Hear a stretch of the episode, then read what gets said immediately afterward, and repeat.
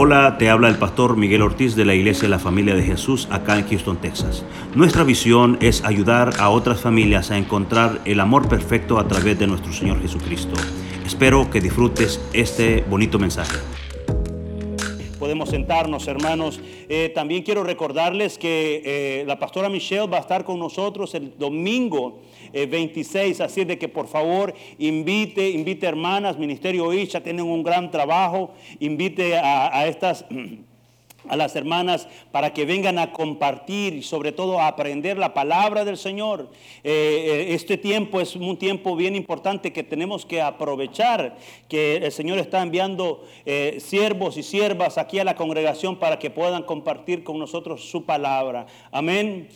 Amén. Eh, dicho esto, iglesia, esta mañana voy a, o vamos a compartir el tema que se llama Jesús aviva mi corazón. ¿Por qué no lo repite conmigo en esta mañana y se toca su corazón? Ponga su mano derecha en su corazón y dígale, Jesús aviva mi corazón.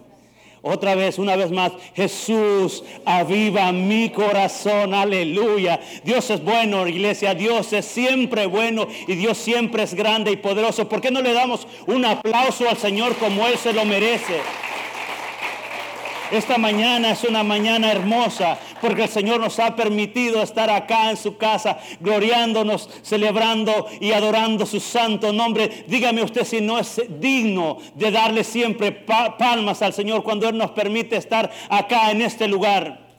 Estábamos orando hace un momento por estos siervos allá en Siria. No sé, desconozco la situación del que está pasando en aquel lugar, pero yo estoy seguro que nuestra oración ya ha sido contestada y el Señor ha enviado sus ejércitos a aquel lugar para proteger a sus siervos. Amén.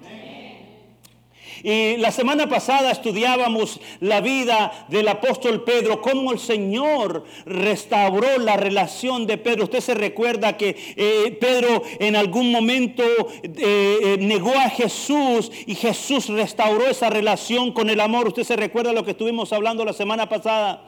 Y, lo veíamos de la perspectiva que Dios restablece o, reconstruye una relación con una persona que quizás ha perdido el camino, ha perdido el rumbo. Ahora vamos a estudiarlo de otra perspectiva. Vamos a ver cómo Dios también puede hacerlo con un pueblo, lo puede hacer con una nación y por qué no decir Dios lo puede hacer con la misma iglesia. Amén. Tú y yo somos la iglesia. El lugar en el que nosotros nos encontramos acá es, es, la congregación, es el templo. Pero tú eres la iglesia donde tú vas Ahí va la presencia de Dios o debería de ir la presencia de Dios porque tú y yo somos embajadores de nuestro Señor Jesucristo y tenemos que encargarnos y asegurarnos que dejamos un buen testimonio. Amén. El, del pueblo que quiero hablar en esta, en esta mañana eh, es del pueblo de Nínive el pueblo de Nínive estaba pasando. Son cuatro capítulos, iglesia, que deberíamos de estudiarlos así bien detenidamente. Son cuatro capítulos que dan una enseñanza impresionante para los tiempos que nosotros vivimos especialmente. Pero eh, yo quiero eh, eh, enfocarme especialmente en los últimos dos capítulos del libro de Jonás. El capítulo 3 y el capítulo 4 quiero mencionarlo un poco, porque creo que la mayoría de nosotros que estamos acá reunidos hemos escuchado cuando Jonás desobedeció al Señor y se fue hacia otra ciudad, lo, yo mencioné, poco lo mencioné la semana pasada, y, dice que el Señor preparó un enorme pez o un pez grande, como dijo mi esposa el segundo, un pez muy grande, y se llevó a Jonás y, bueno, después de eso Jonás pues obedeció al Señor. La mayoría de nosotros creo que hemos escuchado esa historia. Algunos dicen que fue una ballena. Hermanos, la Biblia no dice que fue una ballena. Dice que fue un enorme pez, ¿ok? Así de que si dice que fue un enorme pez, fue un enorme pez. No, dice, no da la descripción. Pero Nínive era un pueblo que había sido destinado o el Señor había dado una palabra que lo iba a desaparecer del mapa prácticamente estaba eliminado. Este pueblo ya no tenía esperanza, pero Dios, a través de su misericordia, a través de su amor por la humanidad, usa a Jonás para poder ir a predicar esa palabra. Para poder, que, para poder alcanzar ese pueblo, porque de acuerdo a lo que nosotros hemos leído, entendemos que Nínive era un pueblo que no sabían ni siquiera discernir que era derecho y que era izquierdo, no sabían que era bueno ni que era malo, vivían perdidos. Y así es la vida de una persona. Cuando no tiene a Dios en su corazón, cuando no, no tiene a Dios en su vida, no sabe discernir, no entiende lo que es bueno y lo que es malo. Pero para eso el Señor manda siervos para que les ayuden a descubrir qué es lo bueno y lo que es lo malo y que podamos caminar como debemos de caminar. Dios mandó a Jonás a Nínive para traer un avivamiento. Personalmente a la historia de Jonás yo le llamo el gran avivamiento de Nínive. porque está hablando de eso, pastor? porque tenemos que ser muy, eh, eh, tenemos que aprender a escuchar, iglesia, lo que está sucediendo y tenemos que aprender a discernir lo que está pasando ahora mismo. Dentro de un, dentro de un poco de tiempo yo le voy a decir de qué es lo que quiero hablar. Jonás fue a Nínive a predicar la palabra del Señor. Quiero que me acompañe a Jonás capítulo 3, versículos... Eh, uno, leo la palabra del Señor en el nombre del Padre y del Hijo y del Espíritu Santo. Dice así, vino palabra de Jehová por segunda vez a Jonás diciendo, levántate y ve a Nínive, aquella gran ciudad, y proclama en ella el mensaje que yo te diré. Este es un mensaje que el Señor le, le, dice a Jonás, levántate, levántate, levántate. Así como nos dice ahora en esta mañana, iglesia, levántate porque hay un mensaje que tienes que predicar en esta ciudad. Y dice, y se levantó Jonás y fue a Nínive conforme a la palabra de Jehová. Y era Nínive ciudad grande en extremo de tres días de caminos. Y comenzó Jonás a entrar por la ciudad camino de un día y predicó diciendo, de aquí en 40 días Nínive será, Nínive será destruida. Y los hombres de Nínive creyeron a Dios y proclamaron ayuno y se vistieron de silicio desde el mayor hasta el menor de ellos. Y llegó la noticia hasta el rey de Nínive y se levantó de su silla y se despojó de su vestido y se cubrió de silicio y se sentó sobre ceniza. E hizo proclamar y y anunciar en Nínive por mandato del rey y de sus grandes, diciendo, hombres y animales, bueyes y ovejas, no gusten cosa alguna, no se les dé alimento ni beban agua, sino cúbranse de silicio, hombres y animales, clamen a Dios fuertemente y conviértanse cada uno de, de su mal camino, de la rapiña que hay en sus manos. ¿Quién sabe si se volverá y se arrepienta Dios y se apartará del ardor de su ira y no pereceremos. Y vio Dios lo que hicieron, que se convirtieron de su mal camino y se arrepintió del mal que había dicho que les haría y no lo hizo. Iglesia, el Señor manda a Jonás y como lo acabamos de leer, dice que fue a dejarles, no fue a dejarles un mensaje de esperanza.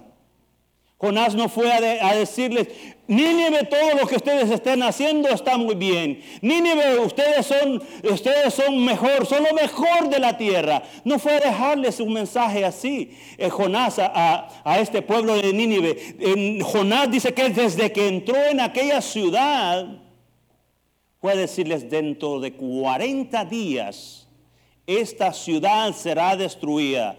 Y yo eh, me ponía eh, a estudiar sobre esto. ¿Qué estaba pasando alrededor del pensamiento eh, de, de esta gente de Nínive? Recordemos que era gente que no conocía de Dios y pudieron haber tomado la actitud de decir, Viene este extranjero, no sabemos de dónde viene, ni quién lo manda, y no sabemos, ni siquiera conocemos de su Dios, de qué Dios está hablando, porque eran un pueblo impío, pero vienen esta gente y, y dice que escucharon y creyeron a Dios. Yo pienso que esta gente, con todo lo malo que había en ellos, posiblemente pudieron decir, ¿por qué no lo linchamos? ¿Y por qué mejor no lo matamos? Y nos acabamos del problema. Porque la mayoría de las personas, iglesia, cuando nos dicen la verdad, la verdad a veces duele. Y no le gusta a la gente que le digan la verdad. La mayoría de las personas queremos que siempre nos alaben, que siempre nos den una palmadita, qué bien lo estás haciendo. Pero a veces, iglesia, es necesario que se diga la verdad como tiene que ser. Jonás fue y predicó la verdad como tenía que ser. Le dijo, si no se arrepienten en 40 días, esta nación será destruida. Jonás tuvo esa autoridad para poder hablarle al pueblo. Y sabe sobre todo, iglesia, Jonás estaba en un terreno quizás hostil. Pero es ahí donde siempre digo lo mismo, iglesia. Cuando Dios te toma, cuando Dios toma un siervo, una sierva, y van y predican con autoridad y dicen la verdad como tiene que ser, Dios siempre va a asumir la seguridad de nosotros. Dios estaba con Jonás. Aunque Jonás no quería, si se, recuerda, Jonás no quería ir, no quería ir, ay, yo me voy para otro lado. Dios estaba con Jonás porque Dios quería enseñarle al mismo Jonás y nos enseña a nosotros esta mañana lo grande y maravilloso que es su amor. Aunque ese pueblo estaba perdido, no tenía esperanza, Dios trajo un avivamiento a Nínive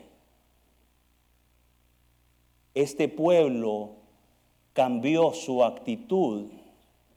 Esta nación, que era una nación muy grande, aceptó. Y, encontré algunas cosas, o quiero compartir unos pequeños puntos sobre lo que sucedió en Nínive. Y lo primero que nosotros observamos, iglesia, es que Nínive creyó en Dios creyó en Dios, creyó en que aquel hombre que estaba allí predicando la palabra, a pesar que era un mensaje que no era muy agradable, le creyeron a Dios. Porque Jonás predicó como era. Jonás le llamó a lo que era como era. Así es, iglesia. Y nosotros en este tiempo también tenemos que aprender a llamar las cosas como son. Pecado es pecado. Adulterio es adulterio, fornicación es fornicación. Ladrón es ladrón. Mentiroso es mentiroso. Aragán es un aragán que no le gusta trabajar. Tenemos que llamar las cosas como son. Jonás se levantó con autoridad para hablarle a ese pueblo, para que cambiara de su camino, porque necesitaba un cambio en esta nación. Jonás predicó con, esa autoridad porque este pueblo tenía una oportunidad y esa oportunidad el único que la puede dar es Dios.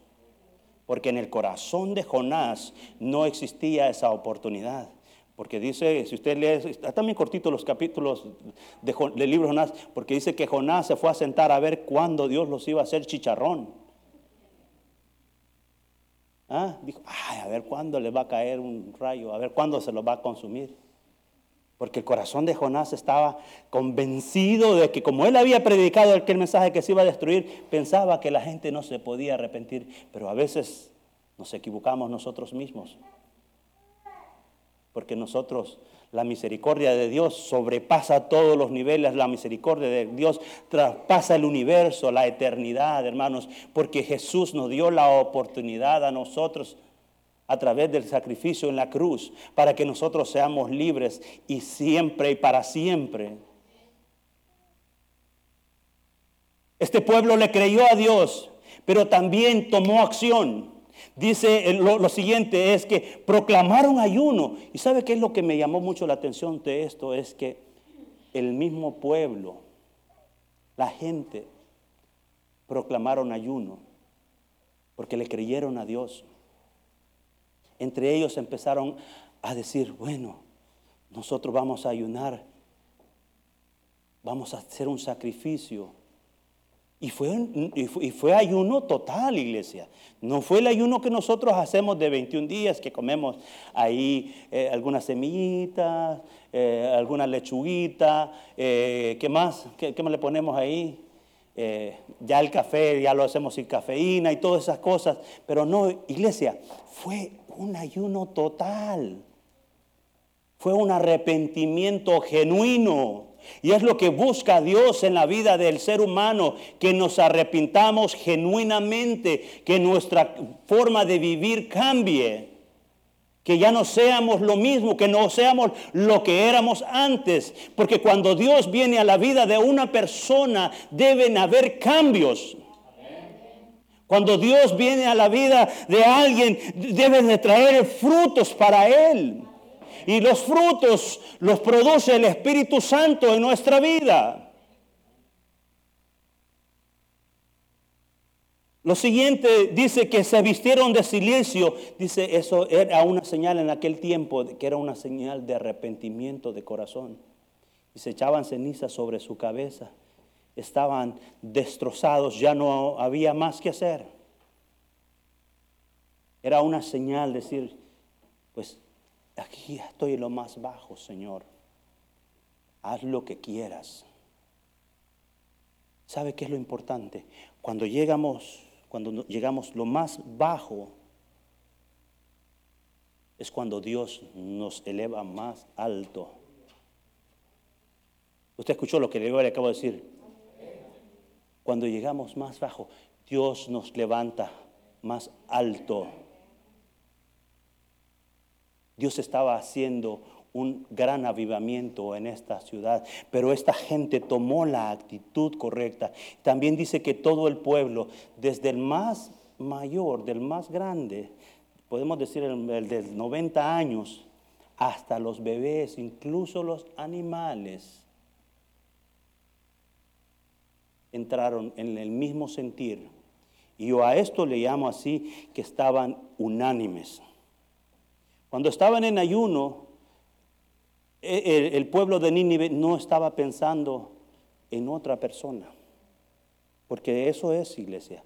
Cuando una persona ayuna, no se tiene que enfocar en nadie más que si aquel lo está haciendo, si el otro no está haciendo, que aquella no hace, que aquella sí hace, y esto y lo otro. Cuando tú estás ayunando, cuando una persona está ayunando, debe estar enfocada solamente en Jesucristo. No hay tiempo para el chisme. No hay tiempo para la murmura. El único tiempo que hay es solamente para buscar el rostro del Señor. ¿Y sabes lo que sucede? Cuando una persona busca al Señor, lo encuentra. Y especialmente cuando una persona se humilla delante de Dios, encuentra la respuesta de Dios. El pueblo de Nínive vivió, creo, eh, uno de las grandes uno de los grandes avivamientos en la historia. Porque el pueblo estaba muerto y Dios trajo vida. Dios trajo vida a este pueblo. Otro detalle que observamos es de que llegó esto a la noticia, a oídos del rey, porque fue el pueblo el que comenzó. Fue el pueblo el que comenzó a, abstenerse y a ayunar y a clamar a Dios. Llegó a, oídos del rey. Es como que nosotros comenzáramos un ayuno similar. Y empezaran a hacer cambios. Empezar a suceder con más frecuencia los milagros dentro de esta congregación que la gente ni siquiera sea necesario que quizás entre a este lugar cuando sean sanados allí afuera y llegue a oídos del alcalde, del alcalde. ¿Y qué más no digo? Del gobernador de Texas. Así fue la situación. ¿Y qué dijo? Este pueblo se humilla y ahora decreto como ley que nadie coma, porque así quizás Dios se arrepienta del mal que ha dicho que va a hacer. pero le dice el rey, dice, arrepiéntase cada uno de su mal, de su mal camino. Arrepiéntase cada uno de, de sus malos pensamientos. Arrepiéntanse. El avivamiento de Nínive trajo un cambio que hasta el día de hoy nosotros lo podemos seguir estudiando porque fue una ciudad enorme. Dice la, palabra del Señor en el capítulo 4 de Jonás que eran más de 120 mil personas. Porque el Señor le tiene que dar esta aclaración a Jonás porque le dice, ay, te enojaste por esa eh, enredadera que, que se creció y por eso le dijo, y porque Jonás se quería morir porque no, no, no, no destruyó a Nínive. Le dijo, ¿cómo si tú tienes misericordia?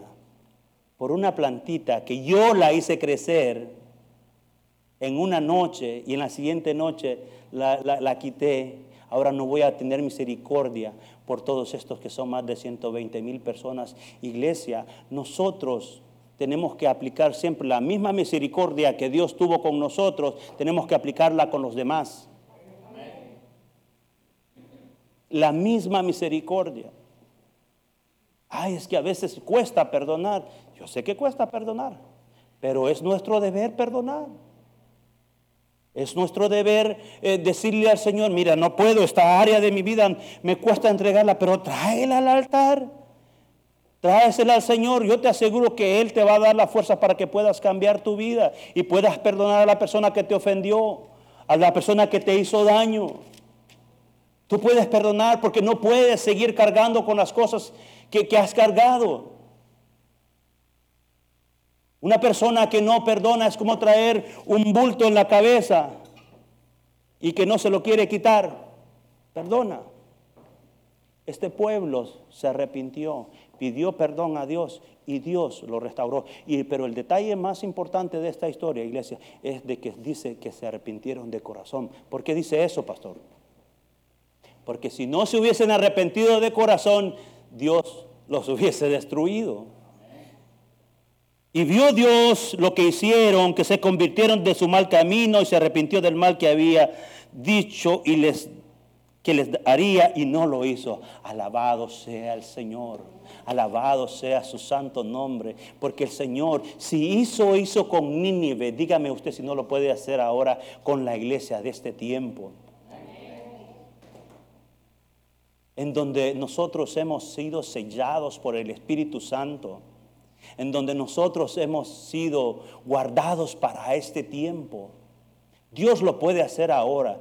Yo creo que la mayoría de los que estamos acá hemos oído de lo que está pasando en Kentucky, en la Universidad de Asbury, un gran avivamiento que todo el mundo está hablando. Hay un avivamiento de, de- que no han parado lo que comenzó como un pequeño devocional, o quizás siempre lo hacían, pero empezó este devocional y empezó, dice que no han parado, ya llevan no sé cuántas semanas adorando al Señor. El Señor está haciendo cosas impresionantes en ese lugar.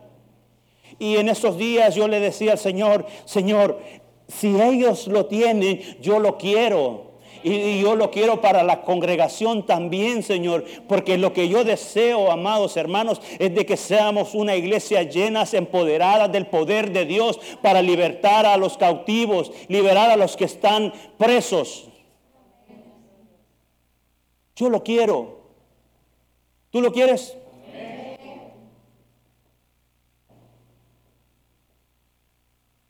Tenemos que hacer lo mismo que hizo Nínive. Escudriñar nuestro corazón. Decirle al Señor, ¿qué quieres que cambie en mi vida? ¿Qué quieres que haga, Señor? Tengo tanto tiempo trabajando en el mismo lugar y no le he podido predicar a las personas. No les he dicho lo que tú has hecho en mi vida y en la vida de otros. Tenemos que cambiar nuestra actitud y hablar de las maravillas de Dios, porque Jonás fue a, predicar un mensaje no muy esperanzador, pero en Jesús hay esperanza. En Jesús hay esperanza. Y, y- en los últimos par de años o tres años quizás hemos visto cómo la iglesia bajó de, intensidad. La mayoría sabemos, y creo que no voy a dar muchos detalles de eso, pero la iglesia llegó a una conformidad en donde ah, mejor los veo de, mi casa, mejor me quedo en mi casa. La Biblia no dice eso, no dice que te quedes en la casa, dice que no nos dejemos de congregar.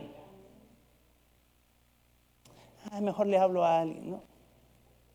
Ay, Lo voy a buscar en, en otro lugar. Iglesia, esta es tu casa. Esta es la casa que Dios nos ha dado ya por más de 20 años acá. Y tenemos que cuidarla. Y tenemos que levantarnos nuevamente, porque este, lo que está sucediendo en Kentucky no es por pura casualidad. Dios no actúa por casualidades. Dios siempre tiene un propósito con las, cuando pasan estas cosas. En el siglo pasado, a principios eh, eh, de 1900 se habla del gran movimiento o el gran avivamiento de Azusa, de la calle Azusa. Y yo me puse a investigar un poquito así porque la verdad que eh, aquí en la escritura es donde nosotros tenemos que indagar más porque en la palabra de Dios es donde está toda la verdad. Y en, en 1900, del 1906 en adelante para hasta más o menos en 1929 aproximadamente, hubo un gran avivamiento en la calle Azusa. Dice que la gente llegaba a aquel lugar. Hubo un cambio. Esto cambió la historia de la iglesia. Los enfermos llegaban, dice que llegó a un lugar donde la gente dejaba las muletas porque había ese avivamiento, la gente era sanada, restaurada, era todo, eh, eh, todo, el gran movimiento de Dios, la gente era llenada del don de, lenguas, era empoderada la iglesia en ese tiempo y gracias a, eso que sucedió en el siglo pasado, muchas iglesias se expandieron alrededor del mundo, millones de personas conocieron del Señor a través de ese movimiento y entonces lo que nos nosotros tenemos que hacer ahora es escuchar qué es lo que Dios está haciendo. Poner atención. ¿Será que Dios querrá traer ese movimiento a la familia de Jesús? ¿Será que Dios quiere traer ese avivamiento a nuestra vida? ¿Será que Dios lo puede hacer? Amén. Dios lo puede hacer. Yo, yo estoy expectante. Y como lo he dicho acá varias veces, yo todas las mañanas, yo me levanto y yo digo, Dios va a hacer cosas impresionantes en mi vida. Y yo espero que tú lo estés practicando también. Porque lo que nosotros decimos acá no es, no es para que, solamente para nosotros. Yo creo que Dios está haciendo cosas impresionantes en mi vida. Porque no ha sido fácil, hermanos míos. No ha sido fácil el camino que estamos atravesando, pero no es imposible. Si vamos si Dios nos lleva en esta, en esta ruta, lo podemos hacer. Si Dios creemos que Dios está con nosotros, lo podemos hacer. Yo les decía en el primer servicio, especialmente a, a mi persona, no fue fácil, iglesia. Usted sabe que yo le tenía miedo a este púlpito. Uf, y, le sigo teniendo temor. Y le dice, no me malentienda que, que, yo ahora me siento confiado y todo eso. No, porque le pido al Señor que siempre me haga, siempre el más, más humilde posible de todos. Porque al Señor no le agrada un corazón arrogante. Al Señor no le agrada que la... porque yo soy el, el mero mero acá. No, acá el único mero mero se llama Jesucristo. Él es el único, Él es el único que puede sanar tu, enfermedad, es el único que puede restaurar tu familia. Nosotros solamente somos unos instrumentos. Jesús es la respuesta a nuestros problemas. Hubo ese gran avivamiento. Ahora está sucediendo esto allá en Kingsbury. Así se llama la Universidad de Kingsbury en, Kentucky. Pero están pasando cosas allí dice que los muchachos de la universidad empezaron a pedirse perdón los unos con los otros. Wow. Dígame usted si no es impresionante eso. Empezaron allá, perdóname. Porque eh, yo pienso que a veces cuando la persona se llena de mucho conocimiento, que de hecho las universidades es lo que enseñan, eh, gracias a Dios estas son universidades cristianas, siempre ponen los fundamentos de la palabra de Dios, pero cuando una persona siempre pone la filosofía, pone siempre todo el conocimiento humano, a veces se, le olvida. Porque la, la, filosofía siempre va a estar en contra de lo que es de Dios, porque a veces para ellos ellos buscan la lógica, y la lógica de Dios no es la lógica del hombre, jamás. La lógica de Dios eh, eh, eh, es, diferente. estos jóvenes empezaron a hacer este movimiento que está impactando a todo el mundo. y yo les quiero recordar, amados hermanos, que no es la primera vez y tampoco será la última vez, pero tenemos que aprovechar lo que Dios está haciendo, porque lo quiero, lo quiero, lo deseo, pero tengo que desearlo con todo mi corazón, de que Dios puede avivar mi vida, puede avivar mi corazón. Por eso yo, le preguntaba, Señor, Señor, porque yo, para ser honesto, yo tengo muchos problemas para ponerle un tema a, un, mensaje. Tengo muchos problemas. Yo, pero si, todo se trata de Jesús, todo se trata de Él. Jesús aviva mi corazón. No fue el primer, eh, no es el último avivamiento, pero tenemos que aprovechar este tiempo, iglesia. El apóstol Pablo en, en segunda de Timoteo capítulo 6 le recuerda a Timoteo y le dice que no deje que, eh, bueno, lo vamos a leer. Aquí dice que no permita que se enfríe. Capítulo 1, versículo 6 de 2 de Timoteo. Por lo cual te aconsejo que avives el fuego del don de Dios que, está en ti por la imposición de mis manos, no permita enfriarse. Cuando, cuando usted se aleja, se está enfriando. Cuando usted, voy a venir un domingo, un miércoles sí, un miércoles no. La iglesia está abierta. Los miércoles tenemos servicio acá, 7.30. Y les cuento, y ahora tenemos la banda completa. Así de que está su casa. Aquí hay palabra de Dios. Dios está con nosotros. Pero no permitamos que, se enfríe. No se enfríe. Es más bien, yo lo decía en el primer servicio, échele más carbón. Póngale más gas. Anímese. Dígale al Señor, Señor, estoy pasando por una tribulación, pero yo sé que contigo todo es posible. No permitan, porque la iglesia en el principio comenzó con un gran avivamiento. En el libro de Hechos, el capítulo 1, si usted me acompaña, el libro de Hechos capítulo 1, nosotros vemos que había una reunión después de que nuestro Señor Jesucristo asciende a los cielos y, se quedan sus discípulos y el Señor les dijo, es necesario que yo vaya para que descienda sobre ustedes el Espíritu Santo, pero no fue simplemente en una ocasión, amados hermanos es para siempre. Es para siempre. El Espíritu Santo nos dirige, el Espíritu Santo nos lleva, nos ayuda a tomar decisiones correctas. Y dice que eran 120 personas, capítulo 1, versículo 15 dice, en aquellos días Pedro se levantó en medio de los hermanos y reunidos eran como 120 en número Wow, 120 en el hecho de Pentecostés y en Nínive eran 120 mil personas, un poquito, ¿verdad? Como que ahí va la cosa, ¿no? Bien, bien, 120 mil. Tenemos que alcanzar a 120 mil personas acá en Houston. Amén.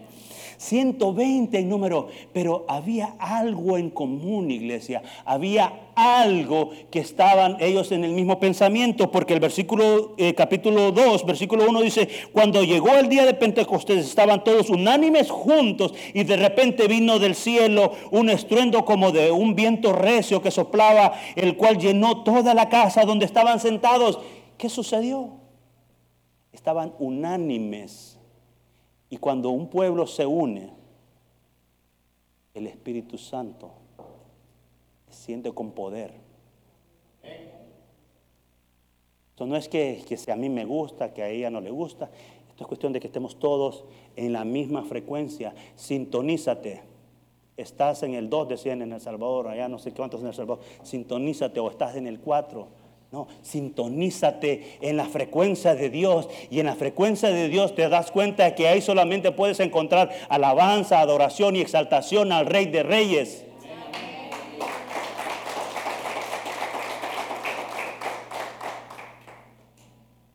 Unidad en la misma sintonía. Van a haber momentos que quizás no te va a gustar lo que te voy a decir. Pero yo prefiero mejor estar en paz con Dios. A ver, momento que te voy a tener que decir. Hermano, te amo. Y porque te amo, pues tengo que decirte la verdad. Estás, estás mal. Y no te sientes, y no digas, ay, es que el pastor no me quiere. Porque, porque te quiero, porque te amo, te tengo que decir la verdad. Estás mal, estás mal. Pero no es tarde, puedes cambiar tu vida, puedes cambiar, puedes volver otra vez al Señor. Cuando descendió el Espíritu Santo, pasó ese gran avivamiento de hechos, el cual la iglesia comenzó. Y aquí sucedió algo que el apóstol Pedro le recordó a la iglesia y ahora lo recordamos nosotros mismos. Mas esto dicho por el profeta Joel, esto lo dice Pedro. En los postreros días, dice Dios, derramaré de mi espíritu. Quiero pedirles a los músicos que vayan avanzando ya, eh, porque vamos a terminar adorando al Señor. Mas esto es lo dicho por el profeta Joel. En los postreros días, dice el Señor, derramaré de mi espíritu sobre toda carne. Y vuestros hijos y vuestras hijas profetizarán, aleluya. Vuestros jóvenes verán visiones y vuestros ancianos soñarán sueños. Y de cierto sobre mis siervos y sobre mis siervas en aquellos días derramaré de mi espíritu y profetizarán y daré prodigios arriba en el cielo y señales debajo de la tierra, sangre y fuego y vapor de humo. Aleluya. Unidad, un mismo espíritu, arrepentimiento, perdón. Yo no sé a quién Dios le está hablando en esta mañana, pero cambio de actitud. ¿Cuándo fue la última vez que le predicaste a alguien? ¿Cuándo fue la última vez que le dijiste, Dios te ama? A veces es lo único que necesita la gente escuchar. No necesita ni siquiera estar escuchando un, largo mensaje. Lo único que necesita la gente es escuchar que Dios les ama. Dios te ama. No conozco tu nombre, pero Dios te ama.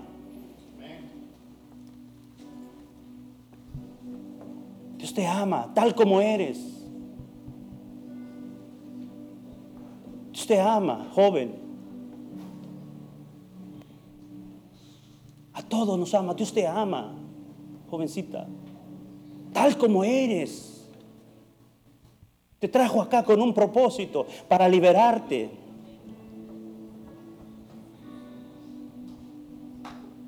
No más llanto. Cuando vienes al Señor, el Señor tiene la oportunidad, pero requiere de arrepentimiento de cambio en nuestra vida. Y que nos llenemos de su amor. Porque con la llave del amor nadie puede. Con la llave del amor de Jesús. Solamente Jesús tiene esa llave. Si no conoces al Señor Jesucristo, yo te invito a que lo aceptes. No se trata de una religión. Jesús no es religión. Jesús es relación. Jesús es relación. Él quiere tener una relación contigo. Pero también quisiera pedirles como congregación que nos pusiéramos todos de acuerdo. Ya que los escuché hace un momento decir de que sí les gustaría que ese avivamiento que está sucediendo allá en que suceda acá. Lo podemos traer nosotros acá. En la unidad y clamando al Señor, adorándole exaltando su nombre y sobre todo obedeciendo su palabra. Deseo que disfrutes este bonito mensaje. Nuestros servicios generales son los miércoles a las 7.30 pm y domingos a las 9 y 11 de la mañana. Nuestra dirección es el 14935 de la Ligia Road, Houston, Texas 77060. esperamos.